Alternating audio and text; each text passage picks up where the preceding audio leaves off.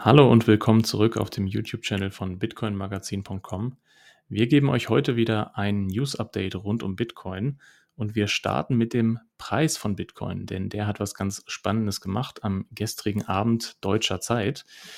Wie ihr hier sehen könnt, gab es eine schöne große grüne Kerze mal wieder nach oben zur Abwechslung und das hatte natürlich einen Grund, warum wir jetzt hier wieder bei 22.000, fast 23.000 Dollar notieren und den Grund, den gucken wir uns hier in der ersten News an vom Handelsblatt. US-Notenbank hebt Zinsen erneut deutlich an, liegen nun bei 2,25 Prozent. Jetzt fragen sich manche vielleicht, ja, Moment mal, wenn die Zinsen erneut angehoben worden sind, warum ist das denn jetzt gut für Bitcoin gewesen? Normalerweise war es ja immer andersrum. Ähm, ja, genau. Und das ist auch so ein bisschen das Problem, was ich hier ähm, mit der Überschrift vom Handelsblatt habe, äh, die gehen halt nicht drauf ein, was eigentlich vorher schon erwartet worden ist, sondern die sagen jetzt, dass das irgendwie ein großer Zinsschritt war. Und es kommt so ein bisschen so rüber, als ob das jetzt eine große Überraschung war. Ähm, war es aber natürlich nicht. Und äh, dann noch ein zweiter Punkt, den man hier vielleicht bemängeln könnte beim Handelsblatt. Leitzins liegt nun bei 2,25 Prozent. Das stimmt nicht ganz. Da haben sie sich vielleicht ein bisschen vereinfacht. Es gibt ja immer so eine Spanne von äh, meistens 0,25 Prozent. Das hat zum Beispiel hier die Tagesschau besser geschrieben.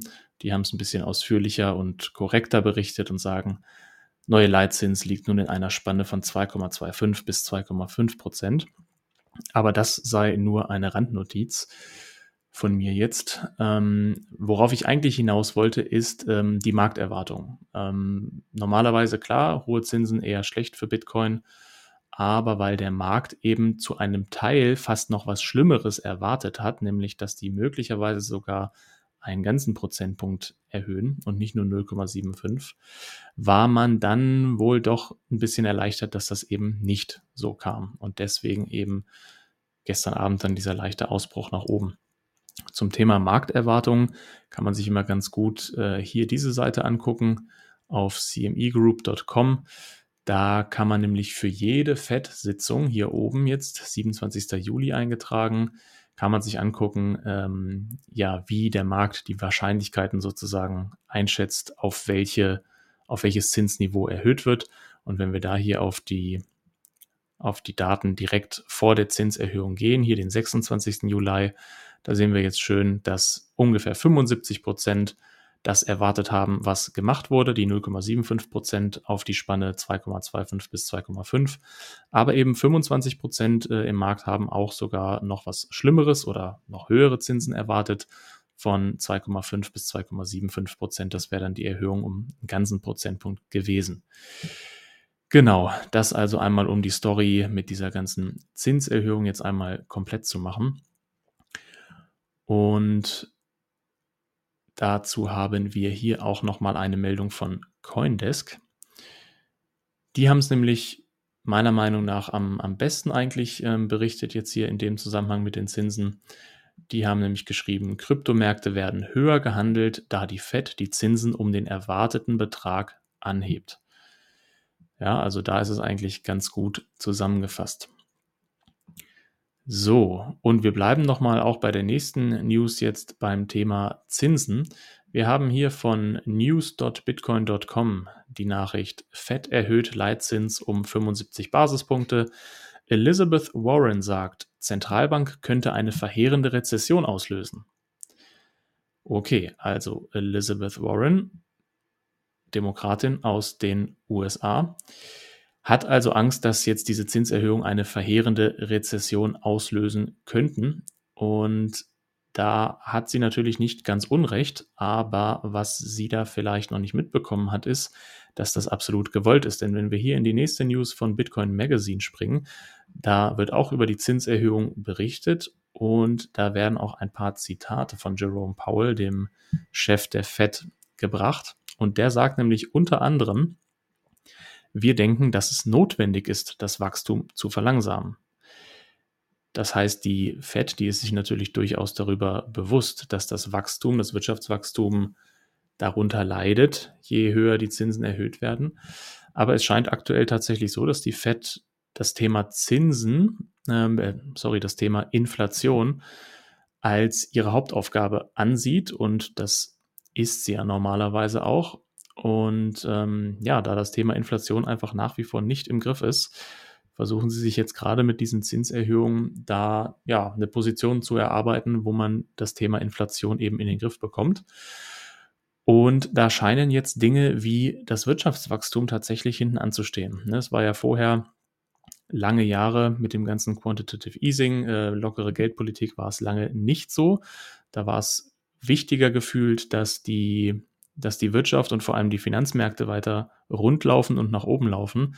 Aktuell aber mit der Inflation schon äh, die Konzentration der Fed jetzt merkt man deutlich auf dem Thema Inflation und ja, nehmen das scheinbar in Kauf, äh, beziehungsweise sagen ja auch, dass sie das in Kauf nehmen, dass ähm, die Wirtschaft hier oder das Wachstum der Wirtschaft sich verlangsamt. Genau, und damit aber jetzt genug zum Thema Zinsen. Nein, noch nicht ganz. Michael Saylor konnte sich einen Kommentar dazu auch nicht verkneifen. Ähm, und er hat gesagt, wenn wir das einmal kurz noch hier auf Deutsch übersetzen,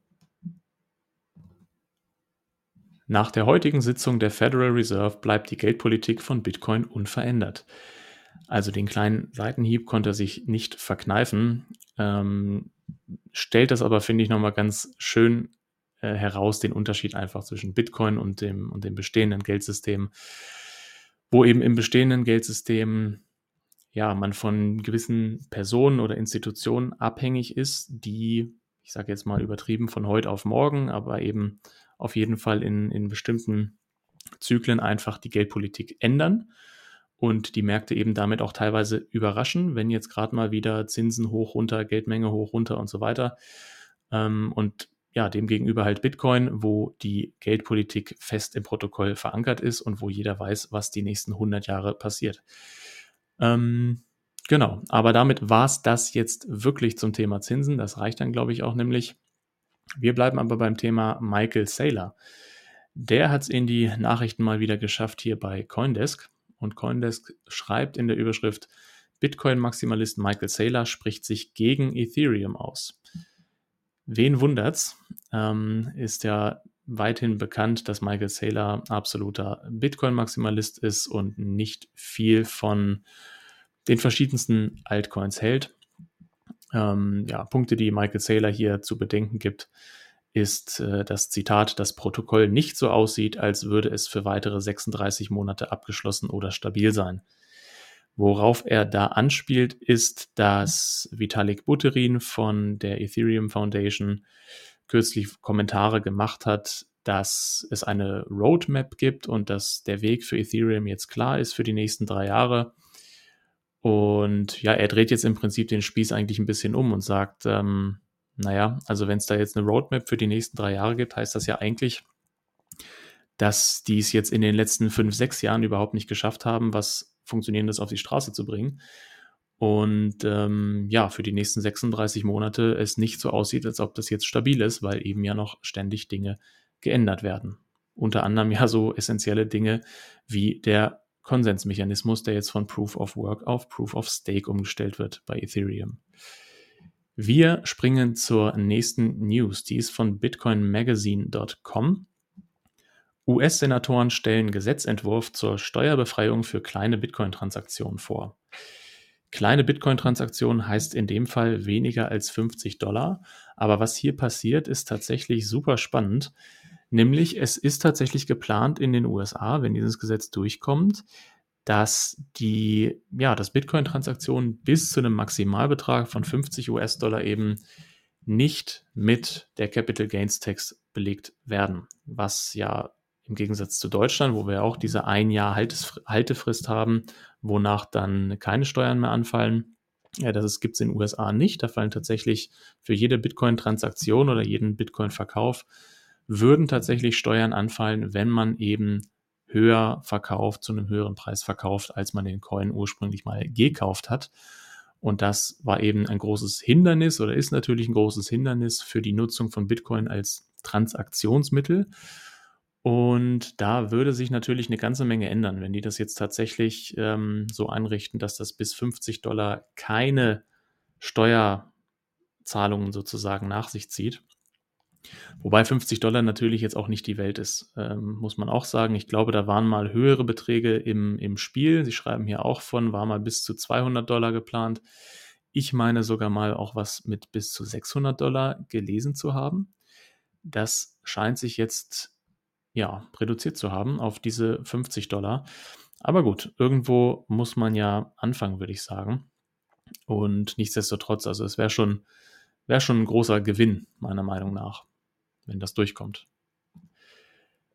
So, wir gehen zur nächsten News. Cointelegraph berichtet. Drei Anzeichen dafür, dass der Bitcoin-Preis einen potenziellen Makroboden bildet.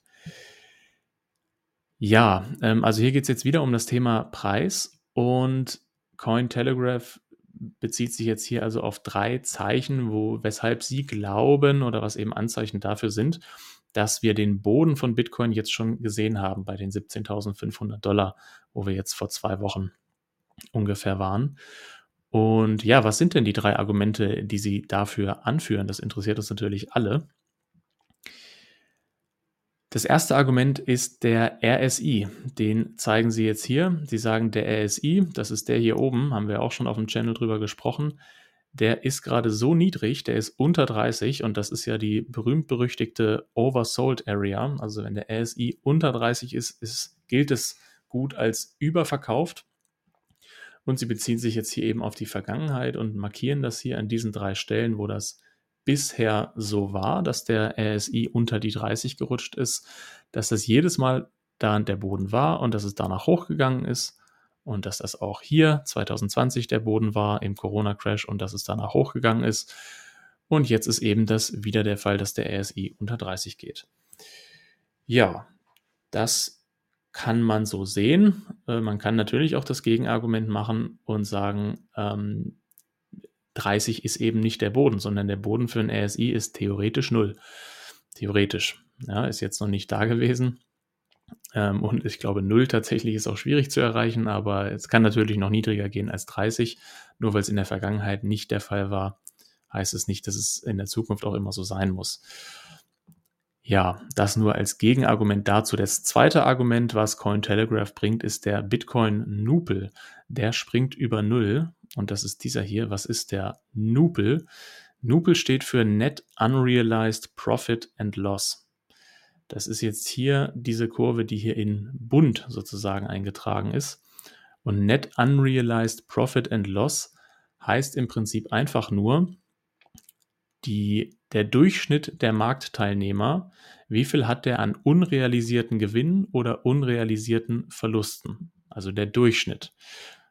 Und hier diese Linie, wo, wo die Null, die Nulllinie hier, wo es da drunter blau ist und da drüber grün, gelb und rot, das ist die Nulllinie, die bedeutet, wenn, wenn der Nupel dort ist, dass dann der Durchschnitt der Marktteilnehmer genau gerade plus minus null ist. Also das, was die Coins, auf denen sie gerade noch sitzen, die sie nicht verkauft haben, die sind jetzt genau so viel wert, wie der Durchschnitt der Marktteilnehmer dafür mal bezahlt hat. Ja, weil wenn wir im, im blauen Bereich sind, dann ist der Durchschnitt der Marktteilnehmer im Minus und wenn wir über der Null sind, im grünen, gelben und roten Bereich, dann ist der Durchschnitt der Marktteilnehmer im Plus. Ne? Und dazwischen diesen Extremen schwanken wir, schwanken wir eben immer mit dem Bitcoin-Preis, dass entweder ähm, ja alle ganz doll im Plus sind und dann geht es wieder runter und alle sind ganz doll im Minus und dann sind alle im Plus, Minus und so weiter. Und ja, in der Geschichte oder das Argument, was jetzt Cointelegraph eben anführt, äh, war es eben immer so, dass wenn wir aus diesem blauen Bereich rausgekommen sind, wieder in den grünen Bereich hoch, dass wir dann auch ja, den Boden gesehen haben für den Bitcoin-Preis. Auch hier kann man natürlich immer sagen, ja, war in der Vergangenheit so, muss nicht in der Zukunft so sein, aber das erschließt sich, glaube ich, von alleine. Was man hier noch sagen könnte, ist, dass in der Vergangenheit ja auf jeden Fall auch die, die blauen Bereiche höher ausgeprägt waren. Also ne, da waren die Marktteilnehmer noch deutlich mehr im Minus, als das jetzt hier im, in der aktuellen Phase der Fall war. Also das könnte man eventuell sogar als Argument nehmen und sagen, hm, da könnte es vielleicht nochmal einen Ticken runtergehen. Und das dritte Argument von Cointelegraph ist die Rentabilität des Bergbaus. Interessante Übersetzung hier. Gemeint ist natürlich das Mining. Das wird hier anhand des Puel Multiples ausgedrückt. Das ist eine Kennziffer dafür, wie attraktiv gerade das Bitcoin Mining ist, wie profitabel es gerade ist. Und ja, hier wird eben auch einfach darauf hingewiesen, dass immer zu den Gegebenheiten in der Vergangenheit, wo wir hier in diesen grünen Bereich der Profitabilität beziehungsweise der Nicht-Profitabilität des Minings für Bitcoin gekommen sind, also wo die Miner sehr, sehr schwere Zeiten hatten und kein Geld verdient haben, das ging immer damit einher, dass der Bitcoin-Preis den Boden gefunden hat. Das war hier 2012 der Fall, 2015 der Fall, 2019 der Fall und jetzt sind wir eben auch wieder hier in diesem grünen Bereich und die Frage ist, ist es jetzt wieder genau so? Und ja, diese Frage, ist es jetzt wieder genauso? Das kann man tatsächlich auf ganz, ganz viele Indikatoren, äh, sei es On-Chain oder technische Indikatoren, ähm, ja, kann man auf alle anwenden nicht nur die drei, die Cointelegraph jetzt hier vorstellt. Also es gibt tatsächlich eine, eine ganze Reihe von Indikatoren, die eigentlich genau solche Sachen jetzt gerade nahelegen. Also gibt viele Argumente dafür, dass die Preise, die wir gerade sehen, möglicherweise der Boden sind und dass jetzt ähm, sozusagen der Beginn in den neuen Bullenmarkt kommt. Aber es ist immer dieser kleine, dieser kleine Funke, der, der noch übrig bleibt, äh, der auch übrig bleiben muss an Zweifel. Es muss natürlich nicht sein wie in der Vergangenheit. Ne? Es kann immer dieses Mal das Mal sein, wo es dann doch eben anders ist. Und ja, das ist eben das Spannende, was wir, was wir weiter beobachten müssen. Und bis dahin beschäftigen wir uns nochmal mit dieser interessanten News kann man eigentlich gar nicht sagen von Spiegel. Das ist äh, ja eigentlich eine Story, die sich schon über die letzten Jahre äh, hingezogen hat.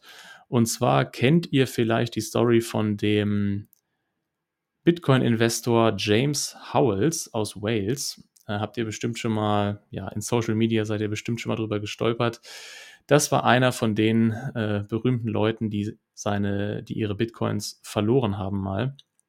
Ähm, in seinem speziellen Fall tatsächlich auf einer Mülldeponie, weil er dort äh, seine Harddrive, ja, also seine Festplatte wohl hat mal weggegeben oder verschrotten lassen. Und ja, die ist jetzt wohl tatsächlich immer noch auf diesem Schrottplatz, aber der ist eben riesig und man findet diese Harddrive nicht. Und der möchte jetzt Roboterhunde einsetzen. Äh, Roboter, die Roboterhunde, also der versucht jetzt gerade auch äh, Geld zu äh, Geld an Land zu kriegen, sozusagen, über Fundraising, ähm, die diese Roboterhunde erstmal finanzieren sollen. Und dann will er da noch weitere Experten äh, engagieren, was erstmal einen Haufen Geld kostet. Aber der gute Mann hat eben einen Bitcoin-Schatz, der eben um die 160 Millionen Euro wert ist. Das sind um die 8000 Bitcoin, die er da äh, ja leider verloren hat. Ja, also schon verständlich, dass der jetzt alles gibt, um die wiederzufinden. Ich würde sagen, ich drücke ihm auf jeden Fall die Daumen. Ähm, ja, also solche Stories sind immer eigentlich ein bisschen ausgelutscht, weil man hat sie eigentlich schon tausendmal gelesen. Aber im Prinzip auch nicht schlecht, weil so wird das ganze Thema auch nochmal jetzt, äh, für den Mainstream jetzt wie Spiegel auch nochmal interessant. Die können sowas immer gerne aufgreifen und ja, hält so ein bisschen das Thema Bitcoin auch im Mainstream sozusagen aufrecht, auch in Phasen, wo es eigentlich preismäßig jetzt ein bisschen langweilig ist. Ja, und damit sind wir aber auch schon am Ende des heutigen News Updates angelangt. Wir hoffen, dass es euch gefallen hat. Lasst uns bitte, bitte, bitte Feedback da, damit wir wissen, was wir gut gemacht haben und was wir noch besser machen müssen. Und ansonsten freuen wir uns über einen Daumen hoch, über ein Abo und wenn ihr einfach immer wieder vorbeischaut bei uns. Wir bringen ganz viel neuen Content jetzt in den nächsten Tagen und freuen uns, dass ihr auch da wieder dann zuhört und zuschaut. Also bis dann. Ciao.